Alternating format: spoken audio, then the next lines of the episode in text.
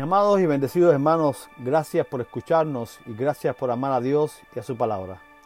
Hermanos, como cada jueves, aquí les traigo este nuevo episodio de este ciclo que hemos titulado Palabras griegas poderosas del Nuevo Testamento. El tema de hoy es las promesas de Dios. El título, Él promete y cumple.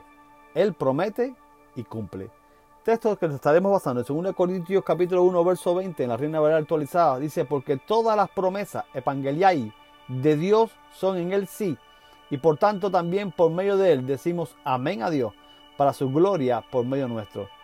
Tenemos cuatro objetivos para este episodio. Número uno, las promesas en el griego clásico. Número dos, las promesas del Antiguo Testamento.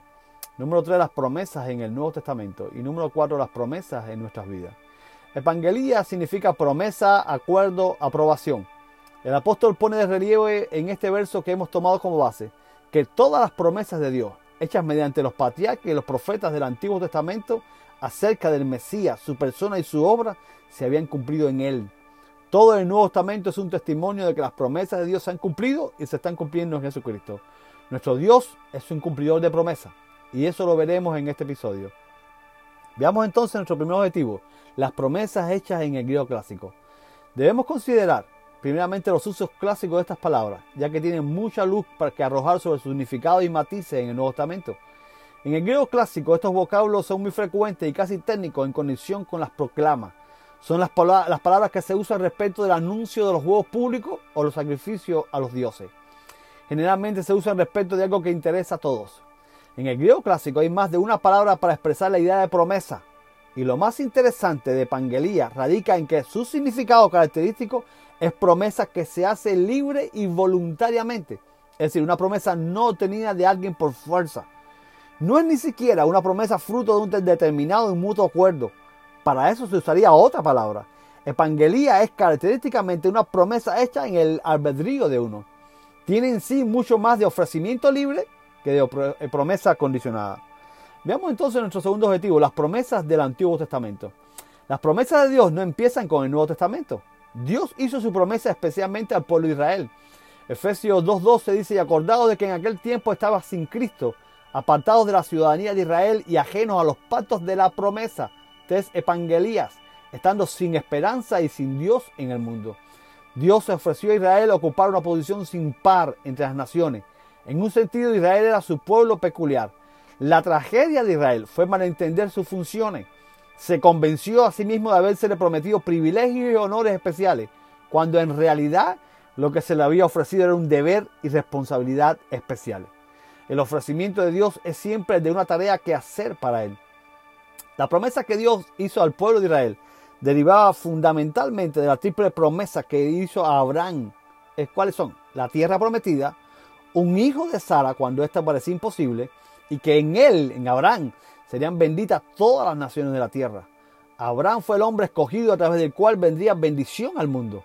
Dios escogió a Abraham como el hombre mediante el cual pudiera actuar sobre los hombres. Dios está siempre procurándose hombres a través de quienes Él puede obrar. Dios prometió un Mesías descendiente de David. Está en Hechos 13:23 dice, de la ascendencia de David, conforme a la promesa, Evangelian, Dios trajo para Israel un Salvador, Jesús.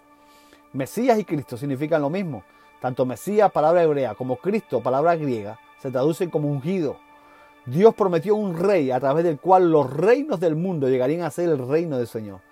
Todas las promesas del Antiguo Testamento se cumplen en Jesucristo. Gálatas 3:19. Dice, entonces, ¿para qué existe la ley? Fue dada por causa de las transgresiones hasta que viniese la descendencia a quien había sido hecha la promesa. Epangeltai. Cuando Jesús vino, era como si Dios hubiera dicho a los hombres, He aquí uno en quien todas mis promesas se cumplen. En Jesús se encuentran el sueño de Dios y el sueño de los hombres.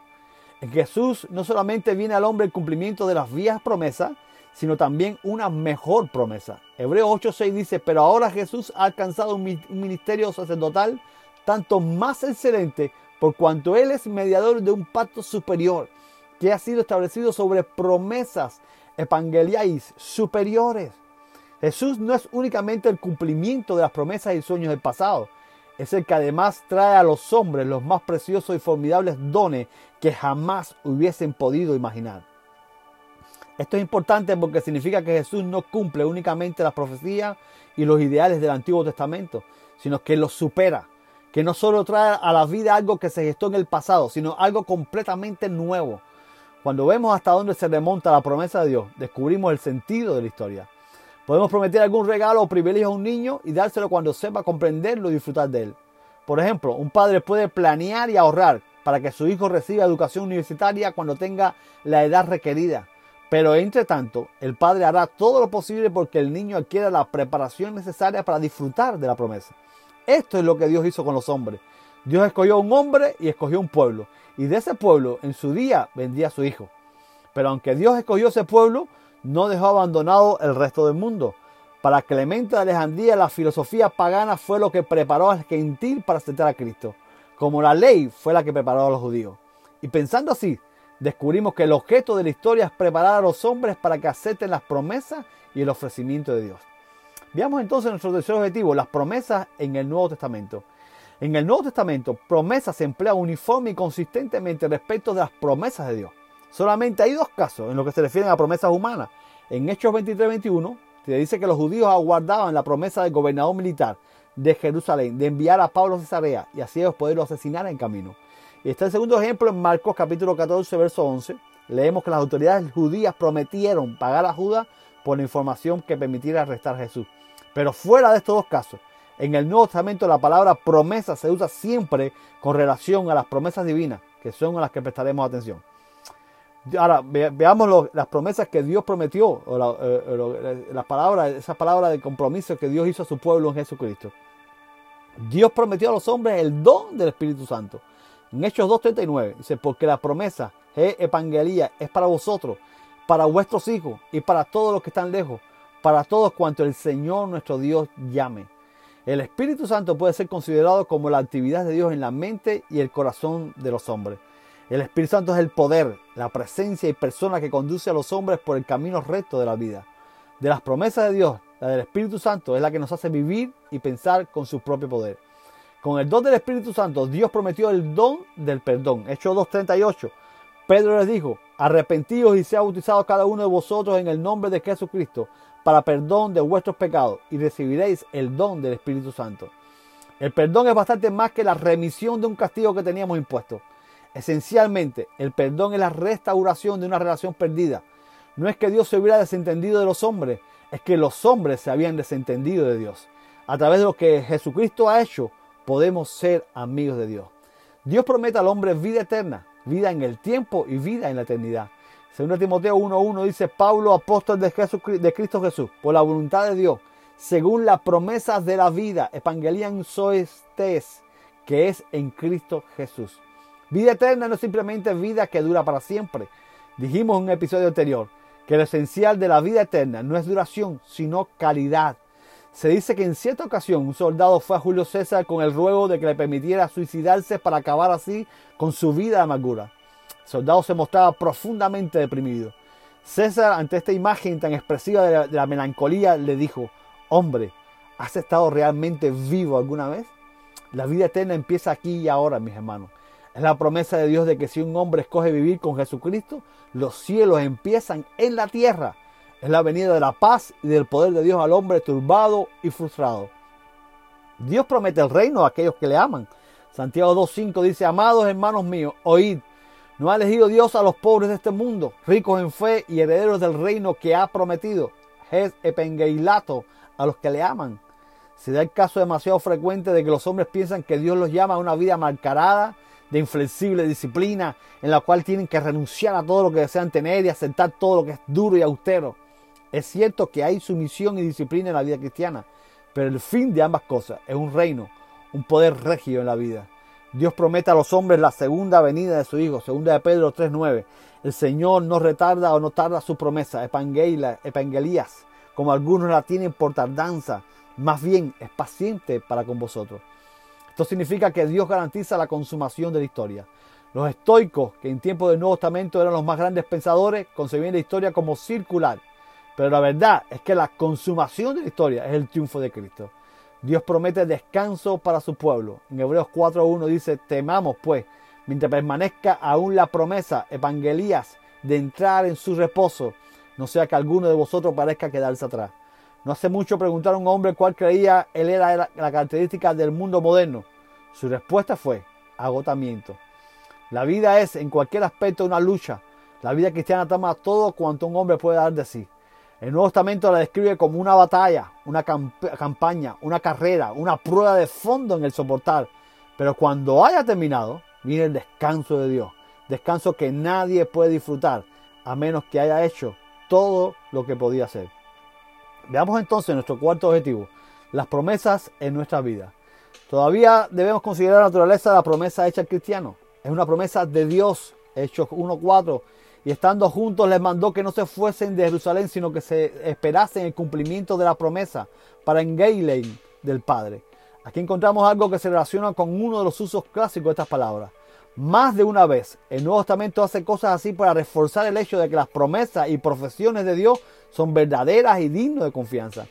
Y esto es así por dos razones. Número uno, porque Dios es fiel. Dice Hebreos 10:23 que fiel es el que prometió. Retengamos firme la confesión de la esperanza sin vacilación, porque fiel es el que lo ha prometido. Oh, la menos. Dios no puede mentir. Dios garantizó sus promesas mediante Jesucristo o mediante juramento. Las promesas de Dios están garantizadas por su verdad. Dios, número dos, es poderoso.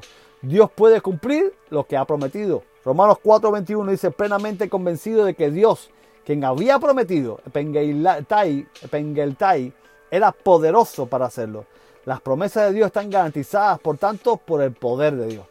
Las promesas de los hombres, es decir, nuestras promesas, pueden ser profesiones falsas, pero las de Dios, no. Con la verdad de Dios podemos contar porque mentir va contra su naturaleza y porque su poder no puede fracasar. Las promesas de Dios están fundadas en la gracia y no en la ley. Ya vimos que en el griego clásico evangelía es una promesa y un ofrecimiento hechos libre y voluntariamente. Las promesas de Dios no dependen de los méritos nuestros, mi hermano, ni de la obra de nuestra vida, sino solamente de la pura generosidad de Dios.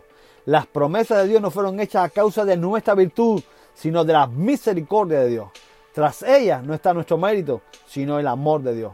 Las promesas de Dios son, por tanto, para apropiárselas por medio de la fe. Hebreos 6:12 nos dice, a fin de que no seas perezoso, sino imitadores de los que por la fe y la paciencia heredan las promesas. Tas evangelías. No pueden ser ganadas, deben ser aceptadas. Nosotros debemos desprendernos del orgullo que nos hace creer que por nuestras obras podemos aspirar a alcanzar las promesas de Dios. Debemos tener la humildad de reconocer que siempre estaremos en deuda con Dios por mucho que hagamos y debemos aceptar las promesas del Señor por medio de la fe. Las promesas de Dios son el motivo de la enmienda del hombre. Precisamente porque tenemos esas promesas, nosotros debemos limpiarnos, dice 2 Corintios 7.1. Así que, amado, ya que tenemos tales promesas, evangelias, Limpiémonos de toda impureza de cuerpo y de espíritu, perfeccionando la santidad en el temor de Dios. Ningún hombre que se enamora y que su amor es correspondido, que Dios sea digno de tal amor. Cualquier hombre que es amado, bien sabe que debe pasar toda su vida procurando ser digno de ese amor inmerecido. Algo así ocurre entre nosotros y Dios. No podíamos ganar las promesas que Dios nos hace por la generosidad de su amor, pero no obstante, tenemos la obligación de estar toda una vida esforzándonos por merecer ese amor. Y concluyendo finalmente todo lo dicho, nos conduce a lo que sí debemos aportar plenamente para gozar las promesas de Dios. Debemos aportar paciencia. Jesús mismo ganó la promesa a través de la paciencia y nosotros no somos una excepción. Tenemos que correr y no ser perezosos. Tenemos que soportar hasta el fin. Tenemos que aprender a esperar con paciencia o habilidad para conllevar lo que nos sobrevenga como fruto del vivir. Al final heredaremos y obtendremos lo prometido. Debemos aportar lealtad, los mártires alcanzaron promesas por su extrema fidelidad e inamovible lealtad. El hombre fiel hasta la muerte es el que recibe la corona. Debemos aportar obediencia. Recibimos la promesa cuando hemos hecho la voluntad de Dios. Aquí, como en tantas ocasiones, recibimos los dones de Dios bajo la condición y precio de nuestro interés en poseerlo. Dios ofrece sus promesas libre y generosamente. Y si ejercitamos la paciencia, la lealtad y la obediencia, podremos entrar más plenamente en ella. Y leemos nuevamente el texto en el que nos basamos para el inicio de nuestro episodio, 2 Corintios 1:20. Todas las promesas de Dios son en Él sí, y por tanto, también por medio de Él decimos amén a Dios, para su gloria por medio nuestro. Josai gar seau, en ato, tonai, Dios kai dia atau, to amén, toseo, pros dosan, di gemón. Nos vemos el próximo jueves con otro episodio y un nuevo tema de este ciclo, palabras griegas poderosas del Nuevo Testamento. Un abrazo de su hermano, amigo y pastor, Tommy Torres.